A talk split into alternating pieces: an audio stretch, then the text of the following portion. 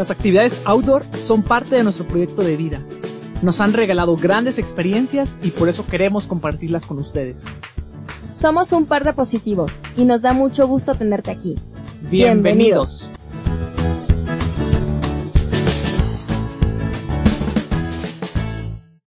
Hola, muchas gracias por escuchar nuestro podcast. Yo soy Nayeli de la Torre, vivo en Guadalajara, Jalisco, y tengo seis años de correr y competir en montaña, por lo que me gustaría compartir con ustedes un poquito de mi experiencia y todo lo que he aprendido durante este proceso. Yo soy Robert Vidaurri, muchas gracias por escucharnos y esperemos que este podcast sea útil a todos los que están en el medio de senderismo, de carreras de montaña, de camping y escuchen las experiencias que nosotros hemos tenido a través de estos años. En este episodio queremos platicar sobre nuestra experiencia del pasado fin de semana en la carrera de la primavera que forma parte del serial de Ultra Trail México Series. El bosque de la primavera se ubica en Guadalajara, Jalisco, y nos provee las condiciones ideales para practicar deportes, por lo que es una zona muy popular entre ciclistas, senderistas y corredores. La carrera se llevó a cabo bajo el protocolo COVID, por lo que el día sábado se corrió la distancia de 30 y 50 kilómetros y el domingo 6 y 16 kilómetros. Nosotros corrimos la distancia de 50 kilómetros y todo comenzó desde el día viernes. Después de recoger nuestro kit, nos dirigimos al bosque de la primavera, pues ya teníamos todo preparado para acampar. El clima, el lugar y todo fue perfecto. Llegamos al lugar donde iba a iniciar la carrera, que es conocido como el ocho y medio. Organizamos el campamento, preparamos nuestros eh, alimentos y el equipo que utilizaríamos el día de la carrera, y nos enfocamos en sentir la magia del bosque y predisponernos a descansar para el día siguiente. Quienes nos siguen en redes se podrán dar cuenta que la combi está condicionada para descansar, para dormir y para viajar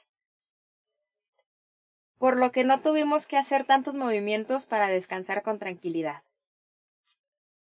El día sábado 7 de agosto sonó la alarma 5 a.m. Despertamos con muy buenas sensaciones. Preparamos el café, revisamos nuevamente nuestro equipo y organizamos todo para partir a la zona de arranque. Robert, platícanos un poquito de tu experiencia.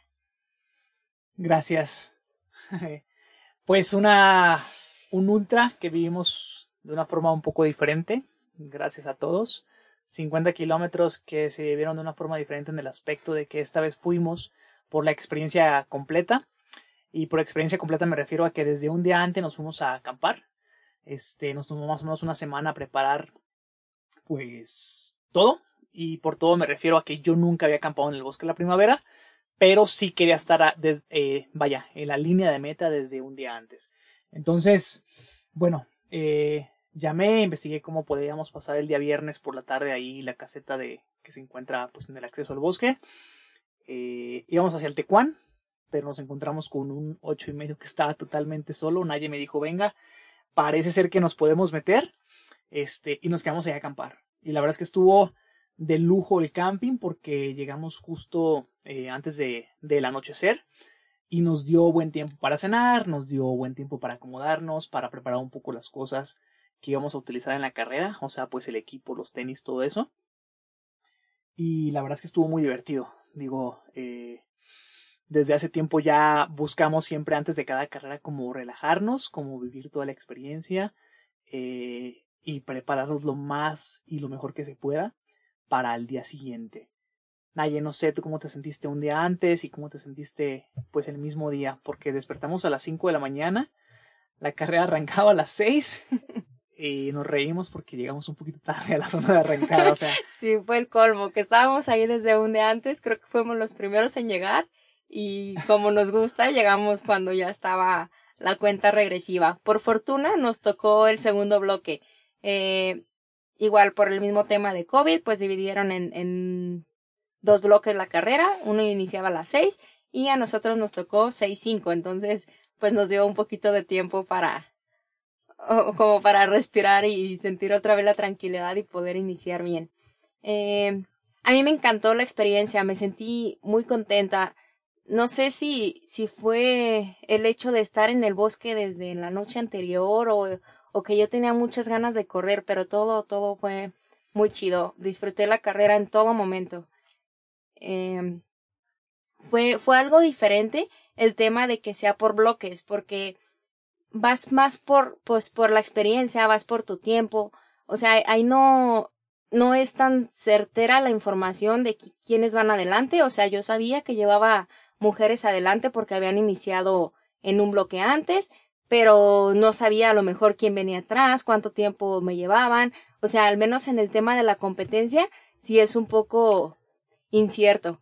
Pero me encanta, me encanta esta nueva modalidad de carrera que, que te deja que explotes todo al 100% y que siempre vayas por tu mejor tiempo. Sí, probablemente la única diferencia sea el arranque. O sea, yo sí extraño la verdad la arrancada con todas las personas, como aquellas arrancadas que hacíamos, eh, por ejemplo, en UTMX, en Huasca, eh, en Desafío en las Nubes, todo este tipo de carreras en donde estábamos todos y que todos nos estábamos peleando por aparecer hasta adelante, al menos al inicio. en la foto. Todo, todo eso, yo sí lo extraño, pero una vez que arranca, yo lo que disfruto mucho es que es como una, pues tal cual, una contrarreloj, porque no sabes quién va adelante, no sabes quién va atrás, y, y todo el tiempo debes de ir pues a tope, ¿no? O sea, exigiéndote, vaya, no a tope, pero sí exigiéndote, porque en realidad, como bien dices, pues no hay una referencia eh, fiable en los puntos de abastecimiento, en los punto, puntos de control del tiempo que tú llevas respecto a las otras personas, pero la verdad es que sí, yo también lo he disfrutado al inicio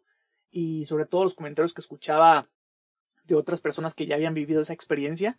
Al, al, principio yo creía que no me iba a gustar, sí lo notaba como un poco aburrido. Si no me equivoco, esta es la tercera carrera que competimos bajo ese formato, es la segunda del año.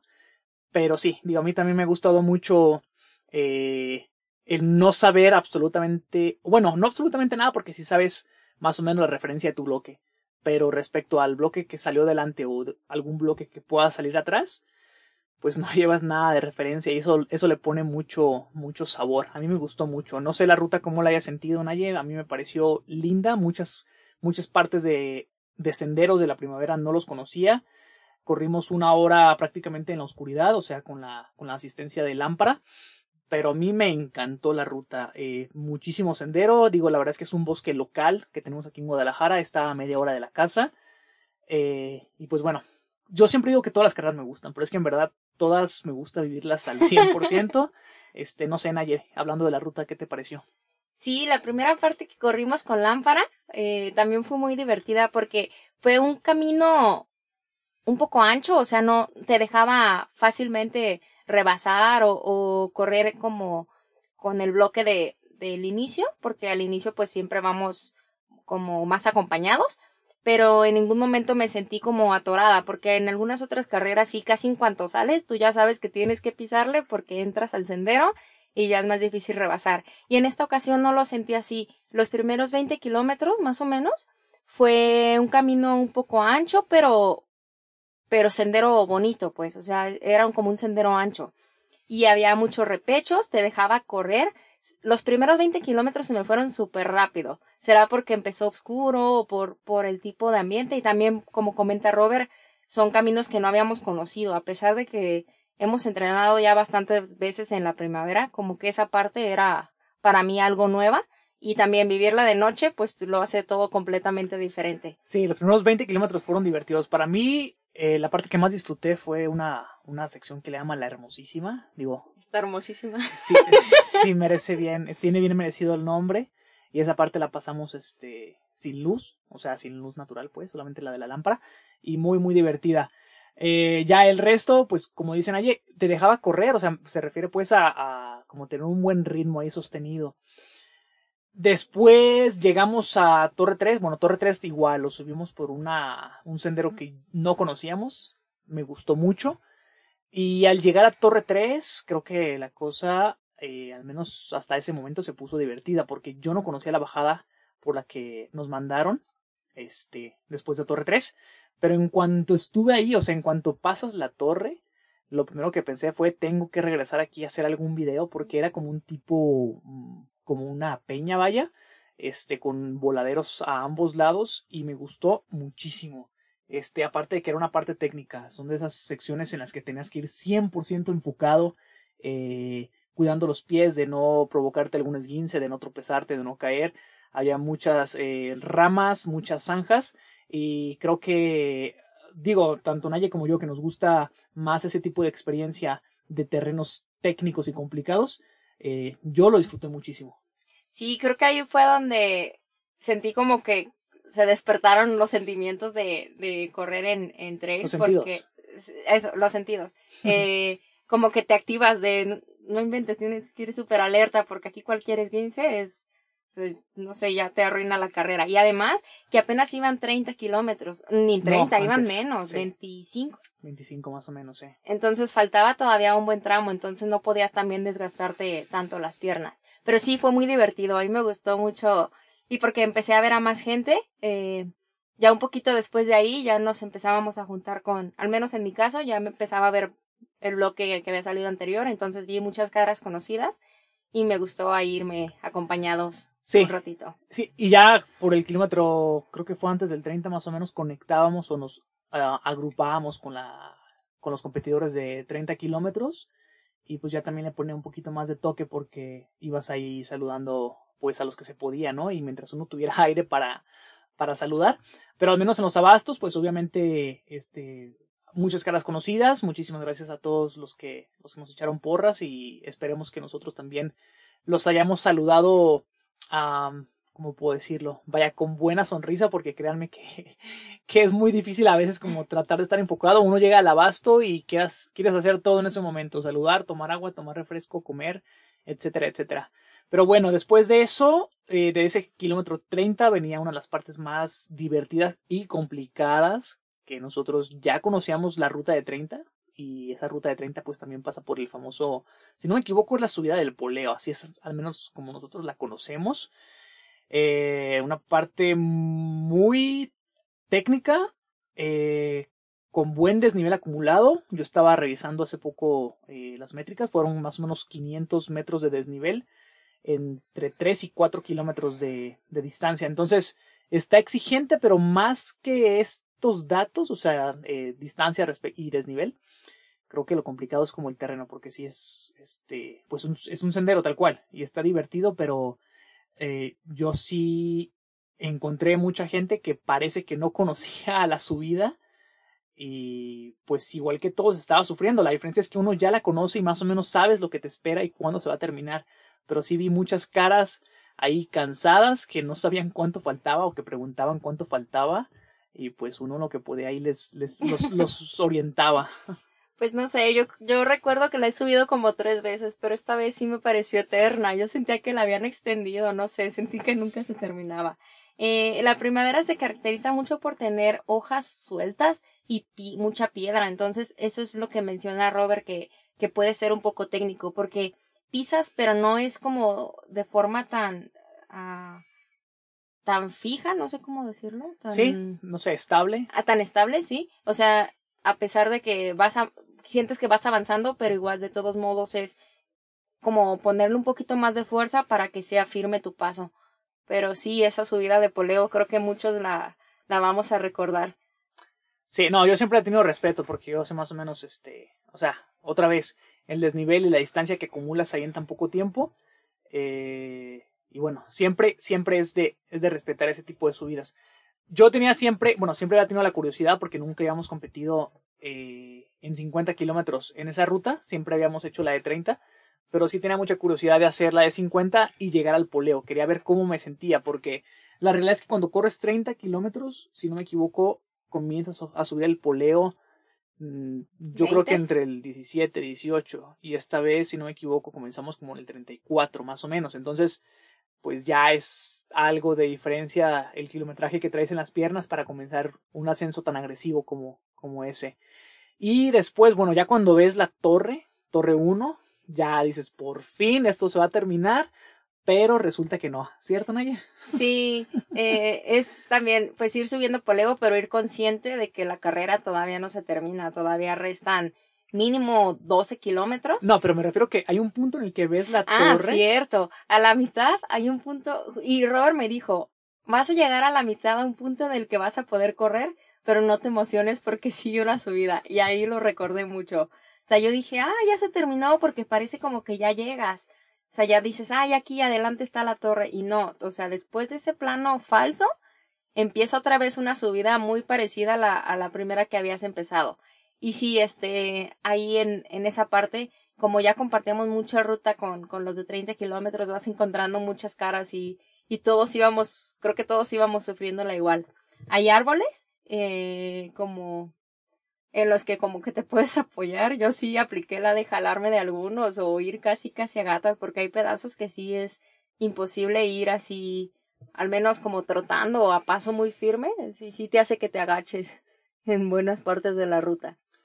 Sí, y ya una vez, bueno, afortunadamente una vez que sales ahí de Torre 1, que te sientes, bueno, que cantas victoria, que todo, eh, que todo el, el, cansancio ahí de, de poleo termina, eh, nos mandaron hacia la ruta conocida como Pinitos. Ah, no sé, digo, en la carrera yo iba muy consciente de que no podía cantar victoria una vez que, terminara la subida de poleo, que coronara, pues como le llamamos eh, poleo. Porque la, la bajada de Pinitos tampoco a mí nunca me ha parecido que sea una, una bajada en la que puedas como soltar el cuerpo y que la propia gravedad te vaya llevando, sino que hay muchas partes que son planas, incluso que tienden a subir un poco, sobre todo los primeros kilómetros, y después de que vienes de poleo eh, y pensando o ya queriendo pues llegar, porque ya falta mucho menos que más, eh, a veces esa, esa parte, sección de pinitos que son como 8 o 9 kilómetros más o menos, sí se vuelve complicada, no sé, yo a veces le tengo mucho respeto a ese tipo de secciones en las carreras, porque se me va el aire, o sea, en verdad siento que no agarro ritmo, yo corro mucho con pues con pulsómetro y hay veces que, que no concuerda, pues, o sea, no sé qué es lo que pasa en el cuerpo, que no concuerda las pulsaciones respecto al ritmo que puedo, que puedo elevar. Son muchas las pulsaciones y voy muy lento, entonces, uh, esta vez me traté de poner un poquito más conservador, no sé, los que nos escuchen y que, y que también hayan vivido la experiencia, ¿qué les pareció esa bajada de pinitos? Y yo la traté de hacer como a ritmo lo mejor que pude, pero mi meta era no llegar ahí pues a, a esa sección totalmente desbaratado, sino que seguir disfrutando lo que, lo que restaba de la carrera. No sé, Naye. Sí, y es que, como comenta Robert, es, es una bajada en falso, o sea, es, prácticamente, o sea, tienes que ir corriendo todo el tiempo, no es como que hay unas bajadas que sí las disfrutas y son súper divertidas y Pinitos sí se disfruta porque igual es, es muy bonito el, el sendero, o sea, pasas por, por lugares muy chidos, pero igual te, te exige que vayas corriendo todo el tiempo, o sea, sí, sientes en momentos que te ahoga. Y más porque tú ya vas cantando victoria de que ya, o sea, en el mapa se ve como que es bajada, como que ya falta poco y la realidad es que no, o sea, todavía son 10 kilómetros que tienes que pues cerrar a tope. Y si por si fuera poco. No, espera, bueno, sí, es lo que iba. es que, o sea, uno creía que después del último abasto, los últimos tres kilómetros eran planos, y sí. O sea, sí eran planos, en eso no mintió la organización, estuvo todo bien. Un día antes, no, mentira. Eh, vimos el, el live que montaron en Facebook y escuché a Checo, que, quien es quien hace las rutas, que había una pequeña subida casi al final de la carrera. Y la realidad es que sí es una pequeña subida. Sí. Solo que está empinada y ya no tienes ganas de subir. O sea, no, pero yo creía que era una subida de camino ancho, que si no me equivoco es otro lugar que se llama La Cebada, que es una subida como de 50 metros. Yo de hecho le, dije, le dije a Naye, eh, vas a subir, si no me equivoco, vas a subir es, esa sección, son 50 metros, eh, no está tan complicada, o sea, casi casi yo podría decir que esa otra subida que creí que por la que nos iban a mandar, era casi como con el puro vuelo y no, la verdad es que nos mandaron a cerrar por, no sé, era un sendero muy complicado, la verdad es que estaba complicado, estaba muy, estaba muy corto. No sé, yo quizá que ya llevaba la adrenalina de que ya mi reloj marcaba un kilómetro para llegar. O sea, sí sentí fuerte la subida, pero igual me gustó. O sea, yo ya, aparte que ahí ya se escuchaba la porra, o sea, ya escuchabas la música de fondo y toda la gente. Aparte, es como que a la zona donde fueron a echar porras. Entonces ya veías ahí a todos animándote. Ah, bueno, eso sí, sí. Y sí, o sea, sí se siente la subida, que tú dices, oye, esto no, no era tan necesario, o sea, ya podría haber terminado bajando y todos felices. No, yo sí la sentí complicada. Eh, fue muy corto, no sé, tal vez fue un, un esfuerzo menos de 20. ¿Dos minutos? No, 20 segundos. ¿Sí? segundos, sí, algo muy corto. Pero Ah, yo no recuerdo eh, en el tiempo que llevo compitiendo, corriendo, etcétera, haber tenido calambres. Y ahí creo haber sentido al menos como el inicio de un calambre eh, cerca de, de la rodilla. Entonces creo que sí me esforcé en esa parte un poquito de más, quiero suponer. E incluso sí me sentí, digo, llegamos a llegar, pues, pero me pregunté como que, bueno, parece ser que ahora, que hoy sí me estoy esforzando un poquito más de la cuenta porque, porque pues un calambre nunca lo había sentido y ahí como que quiso, como que quiso eh, llegar uno. Pero bueno, afortunadamente ya saliendo de esa, de esa subida ya eran 200 metros la línea de meta. y aparte llegabas, o sea, subías, era un sendero angosto por el que ibas la mayoría del tiempo y, y donde se abría era como muy panorámico, era una explanada en donde ya claramente se veía el arco de meta, toda la gente echando porras y eso.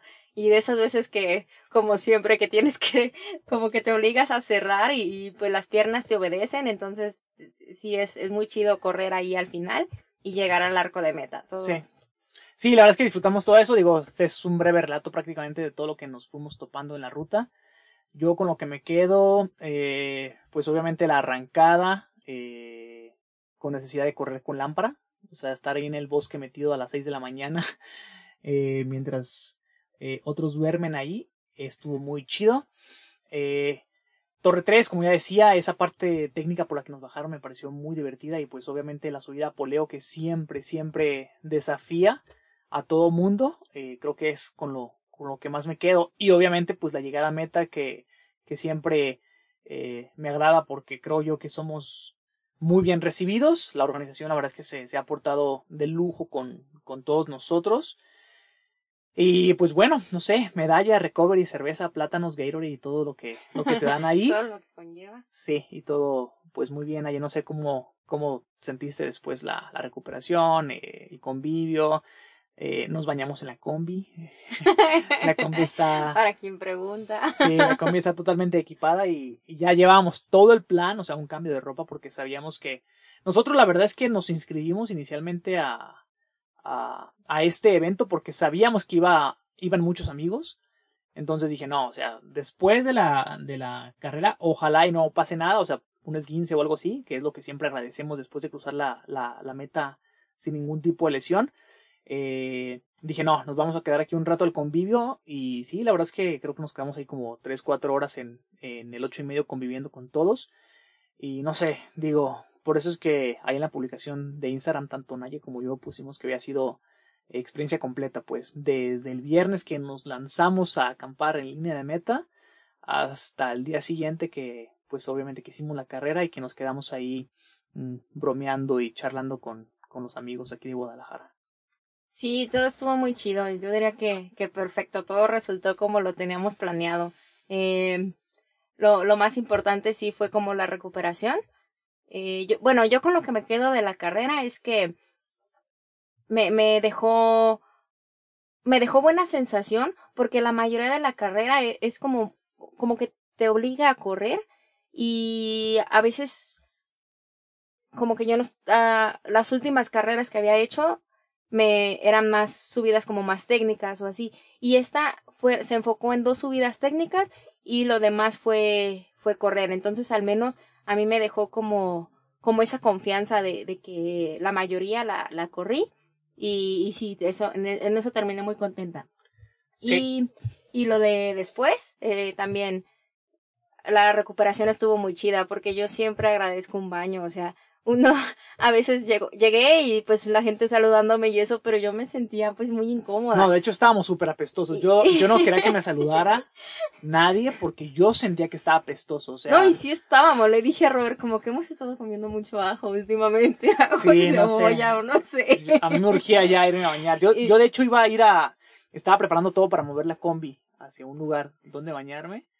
Y escuché que llegaba Naya y dije, no, no me quiero retrasar más lo del baño. Sí, yo antes yo esperaba a Robert siempre en kilómetros, faltando cinco kilómetros o así, porque antes, anteriormente sí lo hacía.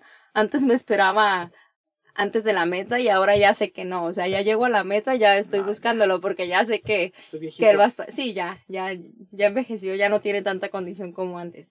Entonces, en cuanto llegué a la meta, pues ya lo busqué y sí me dijo, oye, ir a bañarme. Le dije, ah, yo también ya. Entonces quizá nos perdimos un poquito de, de ese convivio al inicio, porque había mucha, cuando yo llegué a la meta yo sentí que había mucha gente y nos tardamos como 15 minutos en lo que bañábamos y hacíamos la comida y cuando volví, no sé, sentí como que ya se habían ido la mayoría y supongo que es por lo mismo, pues porque no, no está permitido el convivio y ese tema.